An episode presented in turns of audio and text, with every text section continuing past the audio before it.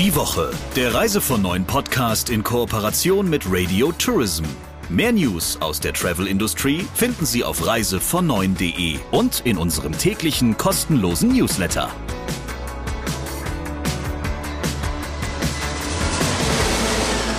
Wir nähern uns ja mit großen Schritten der Weihnachtszeit und bevor wir uns alle nur noch auf Weihnachtsmärkten tummeln und so das Ende des Jahres begießen wollen, gibt es natürlich jede Woche von uns noch ein großartiges Thema aus der Branche besprochen im Talk der Woche und zwar mit dem Chefredakteur von Reise von Neuen, Christian Schmicke. Und mit der Chefin von Radio Tourism, Sabrina Gander. Wobei ich ja eher dann dafür da bin, deinen Glühwein äh, zu halten, während du mit so tollen Persönlichkeiten wie mit dem Mann sprichst, der seit 1973 was ganz Besonderes macht. Ich weiß, da gibt es mehr als 100 Ziele, die man mit ihm weltweit entdecken darf. Und vor allem geht es da um ganz viel nachhaltiges Reisen, Slow Tracking und vieles andere noch mehr, wo er sich eben einsetzt. Und das finde ich schön, ohne den moralischen Zeigefinger zu erheben. Ja, ich spreche diese Woche mit Manfred Heupel, dem Inhaber und Chef von Hauser Exkursionen. Und Manfred Heupel hatte sich eigentlich ähm, vor einigen Jahren ja so aus dem operativen Geschäft schon zurückgezogen und er ist dann Ende 2019 wieder zurückgekommen und hat die Geschäftsführung an sich genommen. Und äh, seitdem hat er natürlich einiges erlebt. Und was ich auch interessant fand, er hat sich sehr intensiv mit der Frage beschäftigt, was eigentlich Sinn und Zweck dessen ist, was er da treibt. Hier ist der Talk der Woche. Viel Spaß damit. Hallo Manfred, grüß dich. Hallo Christian, grüß dich. Freue mich, dass ich in deinem Podcast sein darf. Sehr gerne, mein Lieber. Manfred, du warst vor einigen Jahren ja schon mal fast so aus dem aktuellen Tagesgeschäft bei Hauser Exkursionen raus und hattest dir vermutlich so überlegt, ähm, du willst jetzt die Arbeit mal anderen überlassen und äh, reist durch die Gegend, findest neue Destinationen und erkundest die und derlei Dinge. Und Ende 2019 bist du dann zurückgekehrt und hast wieder die Geschäftsführung übernommen. Damals konntest du natürlich nicht wissen, was in den Folgejahren auf dich zukommen würde. Ist das aus deiner Sicht betrachtet rückwirkend oder rückblickend ein Fluch oder ein Segen gewesen? Also das kann ich ganz klar mit äh, Segen beantworten. Ich empfinde es fast wie eine göttliche Führung, dass ich ein halbes Jahr vor Corona-Ausbruch wieder zurückgekommen bin, weil ich glaube, dass ein Außenstehender, selbst wenn er die Firma gegründet hat oder wenn ihm die Firma gehört, aber man kann es sich nicht vorstellen, welche Ausnahmesituationen wir während der Corona-Zeit hatten weil das gar nicht in unseren Alltag gepasst hat. Und ich hätte es von außen wahrscheinlich nicht verkraftet, das mit anzusehen, wie 80 äh, Prozent Umsatzrückgang äh, bewältigt werden muss, wie wir ums Überleben kämpfen. Und ich gucke nur zu, das hätte ich nicht geschafft. Also so gesehen war ich eigentlich sehr dankbar und sehr froh, dass ich rechtzeitig wieder da war, weil dann war ich mittendrin im Auge des Sturms sozusagen und konnte natürlich auch meinen Beitrag leisten, dass Hauser durch die schlimme Zeit durchgekommen ist. Wie sehr anders ist dein Unternehmen Hauser Exkursion heute, als es vor Corona war? Ich denke, es ist auf der einen Seite immer noch die gleiche Firma, die es schon seit über 40 Jahren, jetzt bald 50 Jahre gibt. Aber wir haben eine Rückbesinnung gemacht und das verdanken wir in Anführungszeichen der Corona-Zeit, nämlich eine Konzentration auf das, was wesentlich ist. Also die Frage, die ich mir gestellt habe während der Corona-Phase war ja, warum mache ich das überhaupt? Ich wollte ja auch schon mal äh, aussteigen. Und dann kam ganz klar äh, die Sinnfrage auf den Tisch, die Warum-Frage, die ich mir eben mit damit beantwortet habe, gesagt, ich wollte immer mit den Reisen, die Hause anbietet, die Welt auch besser machen. Das war der eine Punkt, äh, dieses Bekenntnis mhm. äh, zu, zu, dem, zu dem Urmotiv sozusagen meines Tuns.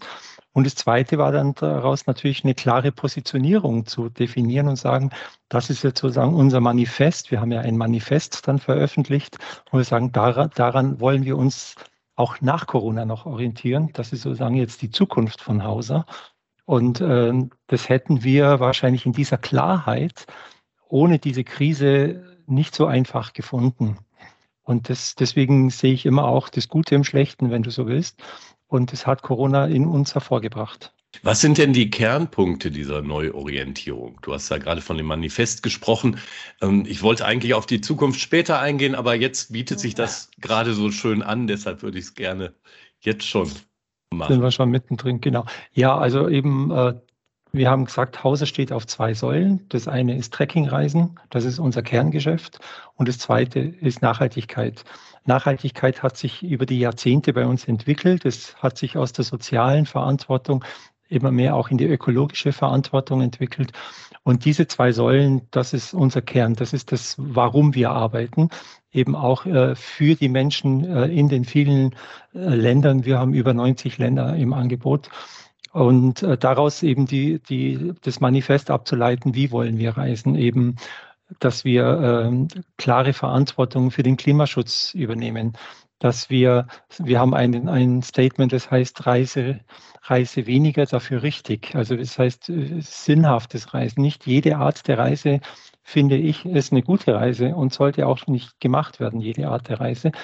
Äh, also auch eine gewisse Kritik auch an, an, an, unserem, an unserer Branche, wenn du so willst, dass mhm. wir nicht alles, was möglich ist, das ist auch ein Statement, nicht alles, was möglich ist, ist richtig. Also wir können alles machen, vieles machen, aber nicht alles ist gut und richtig. Also wir sollten es abwägen und dafür braucht es einen Maßstab. Und diesen Maßstab, den haben wir eben über dieses Manifest definiert. Hat sich denn euer Programm daraufhin auch in den vergangenen zwei Jahren verändert? Ja, wir haben zum einen natürlich äh, Reisen auf den Prüfstand gestellt, welche Reisen sind sinnvoll. Wir haben äh, das Portfolio etwas ausgedünnt, aber wir haben im Wesentlichen auch die, die Elemente gestärkt, die wir für, für richtig halten. Also zum Beispiel, dass eben eine Fernreise äh, mindestens 14 Tage dauern muss bei uns. Wir bieten keine Fernreise darunter an, äh, eben um auch einen sozialen Ausgleich für die Klimabelastung, die ja unbestritten da ist, zu schaffen. Und äh, solche Elemente natürlich wirklich auf den Prüfstand zu nehmen. Äh, wir haben eine Rezertifizierung gemacht. Äh, das heißt, wir sind äh, Tourzert zertifiziert. Und daraus ergibt sich ja auch ein Verbesserungsprogramm, das wir über zwei mhm. Jahre äh, vor, voranbringen wollen. Äh, wir haben unsere internen Richtlinien überarbeitet, also ganz viel auch an der Qualität gearbeitet. Äh, um eben dann auch wirklich das glaubwürdig umsetzen zu können, was wir jetzt in unserem Manifest quasi auch versprechen oder uns auch vornehmen. Du hast eben von den Zielgebieten gesprochen und in denen hat sich ja während der Corona-Phase ganz dramatisch häufig was verändert. Ähm, kannst du uns mal einen kleinen Einblick geben, wo sich da am meisten ähm, bewegt hat und was sich da vor Ort abgespielt hat? Ja, gerne. Also die Zielgebiete, die natürlich am härtesten getroffen waren, die gelitten haben, äh, waren äh, im Prinzip auch die Länder, die am meisten unter den Corona-Auswirkungen ähm, gelitten haben oder auch äh, die strengsten Auswirkungen hatten. Also klar, China zum Beispiel ist bis heute nicht möglich. Dann aber auch äh, in Asien wurde ja eine ganz starke äh, Zero-Covid-Policy betrieben. Mhm. Das heißt, die Länder haben einfach zugemacht, selbst wenn die Zahlen im Land schon ganz okay waren. Und äh, das hat natürlich auf die lokale Tourismuswirtschaft total durchgeschlagen. Äh, denn die Hotels, die Agenturen, die Busunternehmer, die hatten letztlich dann trotzdem keine Arbeit und mussten natürlich ihre Leute entlassen. Wir haben äh, von unseren Partneragenturen Informationen, die haben bis zu 90 Prozent ihrer Staff haben die freigestellt. Und viele der Partner, die wir auch kennen oder auch zum Beispiel Reiseleiter, die wir in den Zielgebieten haben, haben uns dann auch geschrieben, haben gesagt, ich bin jetzt wieder zu meiner Familie mhm. gegangen und da äh, schauen wir jetzt, dass wir eben durch die Zeit durchkommen und überleben. So und äh, das waren äh, die, es gab wenig, es gab ja in vielen Ländern auch keine Hilfen wie bei uns. Und so haben wir zumindest partiell versucht, auch mit finanziellen Hilfen äh, das Ganze etwas abzufedern. Aber man, man kann sich fast gar nicht vorstellen, wie eben jemand in einem Land wie jetzt in Nepal oder in Indien dann zwei Jahre im Prinzip ohne Arbeit über die Runden kommt. Und selbst äh, unsere Schweizer Partner hat äh, erzählt, dass er jetzt eben wieder ins Labor zurückgegangen ist, wo er früher mal an der Uni gearbeitet hat, weil mhm. er halt jetzt auch gerade kein Geschäft hat. Also das hat alle betroffen. Und insofern, klar, Asien war eben stark betroffen, aber auch USA am Anfang, wo diese unglaublich hohen äh, Zahlen waren. Äh, und auch in, in Europa. Na, wir hatten die, die Riesenausbrüche in Großbritannien oder in Frankreich, wo ja sogar Patienten nach Deutschland äh, ausgeflogen wurden. äh, in Indien äh, dieser Riesenausbruch, dann später die, diese Nachrichten über die Omikron-Variante war das, glaube ich, in Südafrika. Und das hat natürlich neben dem, dass es ja tatsächlich eine Pandemie gab, hat es natürlich medial auf die Länder oft noch zusätzlich an den Pranger gestellt oder geschädigt, weil sie natürlich äh, diese Erholung zu sagen, hey, jetzt geht es dann doch wieder, hat gerade in den Ländern natürlich viel länger gedauert als in den Ländern, die so ein bisschen unterm Radar geflogen sind.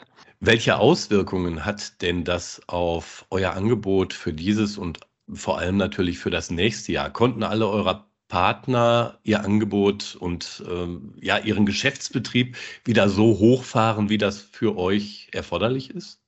Also es haben äh, vier bis fünf, ich habe es jetzt nicht genau im Kopf, Agenturen haben tatsächlich zugeschlossen. Die haben gesagt, wir mhm. machen jetzt was anderes, wir hören auf. Und da ist natürlich die Herausforderung, neue Partner zu suchen und zu finden. Äh, die anderen Partner sind jetzt wieder äh, am Zurückkehren in die Normalität, leiden aber auch ganz stark unter Personalmangel. Also wir kriegen zum Teil halt verspätete Informationen, Kommunikation leidet. Äh, und was uns vor allem stark betrifft, sind, dass es in einigen Ländern keine deutschsprachigen Guides mehr gibt, weil die sich woanders hin orientiert haben. Die haben die Branche okay. gewechselt. Mhm. Und äh, wir kämpfen gerade in, ein, in ein paar Ländern, zum Beispiel in Kanada, äh, wieder Guides zu finden, die natürlich qualifiziert sind und Deutsch sprechen. Und das natürlich dann auch wiederum unserem Leistungsversprechen ent, äh, entspricht. So. Und äh, das wird noch ein paar Monate dauern, denke ich, bis wir diese ganzen Lücken auch wieder geschlossen haben. Das heißt also, das Programm voll zu kriegen oder vollständig zu kriegen in eurem Sinne war jetzt in diesem Jahr auch keine so leichte Übung, oder? Ja, also zum einen war es natürlich so, das wurde auch noch nicht alles gebucht. Ich habe ja am Anfang schon erwähnt, äh, die Asienreisen sind eigentlich im ersten Halbjahr fast ausgefallen äh, und kommen jetzt erst langsam im Herbst wieder ins Laufen. Äh, und von daher war es natürlich auch noch nicht die Nachfrage, die üblich vor Corona da war.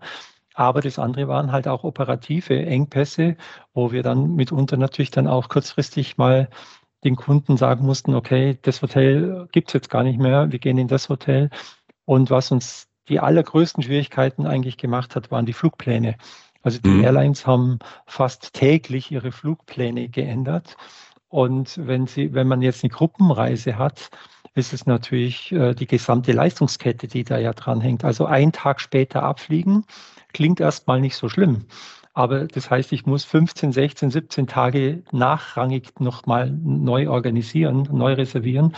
Also da hängt dann immer eine, ein riesen Rattenschwanz dran. Und mhm. das hat uns dieses Jahr, gerade jetzt im Herbst, enorm zu schaffen gemacht. Und Gott sei Dank haben unsere Kunden gut mitgespielt und haben das äh, mit einer recht guten Gelassenheit äh, auch mitgetragen. Ähm, ihr kompensiert ja jetzt den ja, CO2-Ausstoß eurer Reisen komplett und sämtlicher Flüge weltweit. Auch genau. zu 100 Prozent. Das habt ihr vor kurzem angekündigt oder noch nicht so lange her jedenfalls, dass ihr das gemacht habt. Und ich erinnere mich an ein Gespräch, was wir hatten. Da standen wir so am Kaffeetisch. Dabei war auch noch ein Manager eines etwas größeren Tourismusunternehmens, das äh, im Wesentlichen Badeurlaub ähm, vermittelt. Jedenfalls kann ich mich gut erinnern, dass du in diesem Zusammentreffen gesagt hast, du ärgerst dich, dass nicht die ganze Branche den Mut hat, dasselbe zu tun. Glaubst du tatsächlich, dass das eine realistische Perspektive wäre? Ja, auf jeden Fall. Ich würde gerne noch einen Satz voranschicken, bevor ich das begründe. Für mich ist eine einzelne Maßnahme, wenn sie nur eine einzelne Maßnahme bleibt, nicht wertvoll. Also wir müssen lernen, unser Kerngeschäft verantwortlich zu hinterfragen. Das hat schon der ehemalige UN-Generalsekretär Kofi Annan hat gesagt, wir erwarten von den Firmen, dass sie Verantwortung für ihr Kerngeschäft übernehmen. Das heißt, für mich ist es eigentlich weniger nachhaltiges Reisen, sondern verantwortliches Reisen. Und mhm. die, die Kompensationsdiskussion müssen wir einbetten in diesen Kontext. Sonst äh, wird es immer so äh, ein bisschen in Richtung Greenwashing, ja oder nein diskutiert. Äh, also es ist eine Maßnahme, die insgesamt uns sehr nach vorne bringt, wenn es um den Klimaschutz geht, weil es ist momentan eben die einzige echte praktikable Alternative. Äh, und der Flug ist nun mal mit 80 Prozent im Schnitt der größte Emittent bei einer, bei einer Flugreise und die Schiffe sind bei den Kreuzfahrten, also sind die zwei größten Verschmutzer. Das muss man einfach auch ganz klar und ehrlich zugeben und nicht schönreden. So, das ist die Ausgangslage. Und warum ich glaube, dass wir es alle tun müssen, ist, weil wir dann eben dieses Argument, ich preise mich aus dem Markt, wir hatten ja in dieser Kaffeerunde auch die Diskussion, dass vielleicht eine mhm. Badereise, die 10 oder 15 Euro teurer ist, dann schon nicht mehr gebucht wird auf einer Plattform. So, und wenn solange das der Fall ist, werden natürlich, äh, bewegt sich niemand. Und ich hatte auch lange diese Angst, dass ich sage, wenn ich jetzt die Kompensation einschließe in den Reisepreis, dann äh, kicke ich mich sozusagen aus dem Markt raus. So, und diese Angst müssen wir alle, glaube ich, miteinander als Branche überwinden, weil sonst kickt uns irgendwann der Kunde raus. So, und deswegen, ich glaube, ja, es geht um Waffengleichheit. Wenn alle kompensieren, ist es für alle gleich schwierig oder gleich viel. Mhm. Und damit hebt sich natürlich das Preis-Leistungsgefüge gemeinsam wieder an. Und damit hätten wir aber den größten Hebel, den wir als Tourismusbranche im Moment eben auch bewegen können im, in Sachen Klimaschutz. Solange es keine äh, anderen ähm, äh, Treibstoffe gibt, die in der Entwicklung sind. Die kommen sicher früher oder später, aber in 10, 15 Jahren sind die vielleicht dann so weit, dass es auch einen echten Klimaeffekt hat. Und solange können wir eben nicht warten. Und ich appelliere wirklich äh, an, an alle Veranstalter, ob groß oder klein, einfach hier die Verantwortung zu übernehmen. Und da bin ich wieder bei meinem Ausgangspunkt. Wenn wir unser Kerngeschäft nicht verantwortlich führen, dann werden wir irgendwann auch von den Konsumenten abgestraft. Und wir haben ja auch darüber geredet, dass äh, der Tourismus auf dem Weg ist, eben ein, eine Art äh, Negativ-Image aufzubauen und ein verdammtes Produkt zu werden, weil es einfach belastet ist.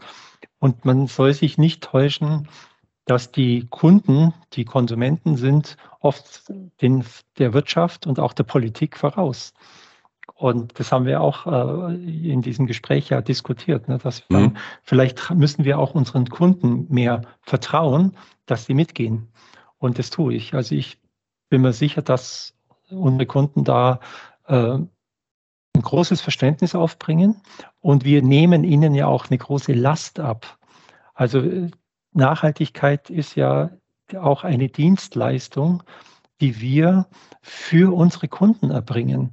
Wir sind doch die Experten, wir wissen, wie man kompensiert, äh, auch wo gute sind. Ne? Also es geht ja auch um Standards, die, die dann entsprechend eingehalten werden mhm. müssen. So, und, und wir wissen, wie es geht. Also warum tun wir es nicht? So, und warum lade ich diese Last meinem Kunden auf, der dann so mit so ein bisschen schlechten Gewissen am Flughafen rumspringt und äh, hofft, dass ihn der Nachbar nicht sieht?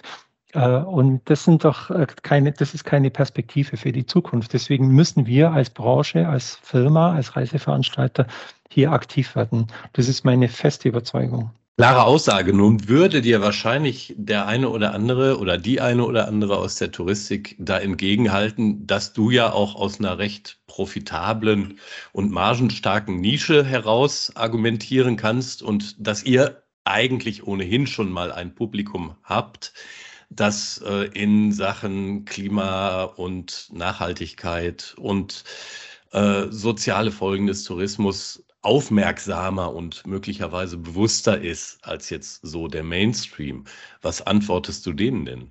Ähm, ich glaube, was ich vorhin schon gesagt habe, dass eben vielleicht auch die sogenannten Mainstream-Kunden durchaus schon weiter sind, als die Großveranstalter glauben äh, zum einen. Und zum anderen ist natürlich der Aufwand für eine Badereise, der Kompensationsaufwand für eine Badereise ja deutlich geringer als für mhm. eine Fernreise zum Beispiel. Vor allem, wenn man es eben auch mit, mit der gesamten Leistungskette in Verbindung bringt. Also zu der Kompensation gehört für uns ja auch die Mindestreisedauer, dass wir sagen, eine Fernreise darf nicht kürzer als 14 Tage gehen. Äh, das kann man natürlich auch bei den Badereisen entsprechend in Pakete schnüren. Und ich frage mich, müssen wir wirklich eine dreitägige Shoppingreise nach New York anbieten, mhm. Äh, nur weil es gekauft wird? Also da haben wir auch eine Verantwortung. Und die Kompensation, die teilt sich natürlich umso besser auf, je länger die Reise geht. Dann ist der einzelne Reisetag weniger belastet, rein kalkulatorisch. Und zum anderen schaffen wir eben diesen sozialen Ausgleich auch, wenn wir länger in den Zielgebieten sind. Und wir schaffen dadurch eben jetzt nicht nur Arbeitsplätze, sondern wir schaffen bessere Arbeitsplätze, bessere Lebensumstände. Und, äh, und diese ganze Kette, die, Leist, die, die Lieferkette, die wird ja früher oder später auch von uns eingefordert werden, vom Gesetzgeber, dass wir hier auch Verantwortung übernehmen. Also warum tun wir es nicht gleich? Und ich glaube, ja, man kann es auch machen, weil wieder das Argument, wenn's, wenn beide Badeveranstalter es gleichermaßen tun, mhm. Äh, dann, dann sind sie wieder gleich gut oder schlecht. Dann liegt es wieder in ihrem, in ihrem Geschick, wie sie einkaufen und wie sie planen und so weiter. Werden denn eigentlich deiner Einschätzung nach Fernreisen in Zukunft noch denselben Stellenwert haben, den sie, ja, ich sag mal, bis 2019 insgesamt hatten? Und Zweite Frage, welche Konsequenzen hätten Veränderungen auf diesem Spektrum für euer Geschäft? Also wir hatten vor Corona äh, 2019 einen Fernreiseanteil im, aus dem deutschen Markt von 19, äh, Entschuldigung, von 17 Prozent. Der, dieser Anteil ist im Jahr 2020 auf 6,5 Prozent runtergefallen und die ist jetzt, äh, war 21 bei 7,4 Prozent. Das zeigt, da ist natürlich ein dramatischer Einbruch äh, geschehen. Es hatte eben auch viel mit den Corona-Beschränkungen und mit Quarantäneauflagen ja. und so weiter zu tun. Äh, ich glaube schon, dass, äh, dass es eine Erholung der Fernreise geben wird, auf jeden Fall. Und ich finde, 17 Prozent ist eigentlich jetzt nicht eine Zahl, die uns erschrecken sollte im Vergleich zu den äh, fast 80 Prozent Europareisen. Also die Deutschen reisen fast 80 Prozent innerhalb Europas. In ihrem Urlaub. Und es zeigt ja, dass wir schon eigentlich einen sehr starken Nahbereich haben äh, und dass der Fernbereich aus meiner Sicht deswegen eine Berechtigung hat, weil diese Länder wurden auch von uns, vom, vom Westen, ja viele, viele Jahre äh, aufgefordert, auf die Karte Tourismus zu setzen als mhm. Entwicklungschance, als äh, Perspektive für, ihr, für ihre Bevölkerung, für ihre Wirtschaft. Und wir haben ihnen Versprechungen letztendlich gemacht, haben gesagt, wenn ihr in den Tourismus investiert, wenn ihr dies und das tut, Flughäfen baut und so weiter, dann äh, kommen wir. So, und wenn wir jetzt einfach sagen, nee, wir kommen jetzt nicht mehr, das, das wäre für mich wie so ein Wortbruch auch ein Stück weiter. Also ich finde, wenn, dann müssten wir Transformationen finden, die Alternativen schaffen. Für mich ist, ist eine Fernreise, wenn sie eben auch verantwortlich nachhaltig organisiert wird, eine absolute Alternative auch im Tourismus, weil wir eben die gesamte Kette der Nachhaltigkeit betrachten müssen. Und das sollten wir nicht aus dem Auge verlieren, auch wenn die Klimadiskussion momentan ganz weit vorne steht, auch bei mhm. mir. Aber trotzdem haben wir noch andere Aspekte eben wie die Menschenrechtslage, die Sozialverträglichkeit, ähm, äh, ja, faire Arbeitsplätze, faire Einkommen und so weiter. Stopp, Stoppen von Fluchtursachen zum Beispiel ist auch ein Thema. Äh, wenn wir uns zurückziehen, äh, haben wir wieder mehr Migrationsbewegung und, und, und. Also gibt ganz viele Argumente, die aus meiner Sicht immer noch dafür sprechen dass wir weiterhin auch Fernreisen auf die Fernreise bauen. Dann lass uns doch vielleicht noch einen kleinen weiteren Blick in die Zukunft wagen zum Abschluss, lieber Manfred. Wo steht denn Hauser Exkursion in fünf Jahren? Und bist du dann immer noch am Ruder? Die Ruderfrage muss ich mal hinten anstellen. Ähm, da gibt es noch keine Antwort dazu. Aber äh, in fünf Jahren, ich habe trotzdem eine Vision, die über die fünf Jahre hinausgeht für Hauser-Exkursionen äh, und die auch über mich hinausgeht. Ne? Also, und zwar, ich möchte, dass wir, das Hauser, ein Leuchtturm in der Branche sein wird in fünf Jahren. Zum einen möchte ich und erwarte ich, dass man uns die Nachhaltigkeit dann auch abnimmt, glaubwürdig abnimmt und dass wir andere ermutigen können, es nachzumachen. Also sich zu trauen, diesen Schritt zu gehen und Verantwortung für ihr Geschäftsmodell zu übernehmen und dann zu merken, das funktioniert, das geht. So, das ist die Vision der nächsten fünf Jahre. Und die ist für mich von, aus meiner Sicht gar nicht so sehr Zahlen getrieben, sondern Werte getrieben. Und die ist inhaltlich getrieben. Und wie groß wir dann sind, das ist mir jetzt im Moment gar nicht so wichtig. Aber ich möchte einfach für diesen Inhalt stehen und in fünf Jahren ganz klar dafür gesehen werden. Da kann ich nur sagen, viel Erfolg. Lieber Manfred, herzlichen Dank für das spannende Gespräch. Vielen Dank, Christian. War mir eine Freude. Ich finde ein wahnsinnig interessanter Mensch, der auch richtig viel zu sagen hat und vor allem auch versucht, viel zu bewegen, lieber Christian. Nicht umsonst wird er wahrscheinlich auch bald noch mehr geehrt, als er es eh schon wurde. Ja, Manfred hat tatsächlich auch schon diverse Umwelt- und Nachhaltigkeitspreise gewonnen in der Vergangenheit. Und er ist auch tatsächlich ein sehr überzeugender Typ, was jetzt seine Projekte angeht. Und nicht zuletzt deshalb ist er auch in diesem Jahr wieder nominiert und zwar für den Umweltpreis des DRV, die Ecotrophea. Da ist er unter die letzten drei gekommen. Jede Woche gibt es bei uns also tolle und spannende Persönlichkeiten. Und das Schöne, wir nehmen uns richtig viel Zeit für die Perspektiven, die Denkansätze und natürlich die Geschichten. Alles aus der Branche, wie immer für Sie, nächste Woche wieder. Bis dahin. Die Woche, der Reise von neuen Podcast in Kooperation mit Radio Tourism. Mehr News aus der Travel Industry finden Sie auf reisevon und in unserem täglichen kostenlosen Newsletter.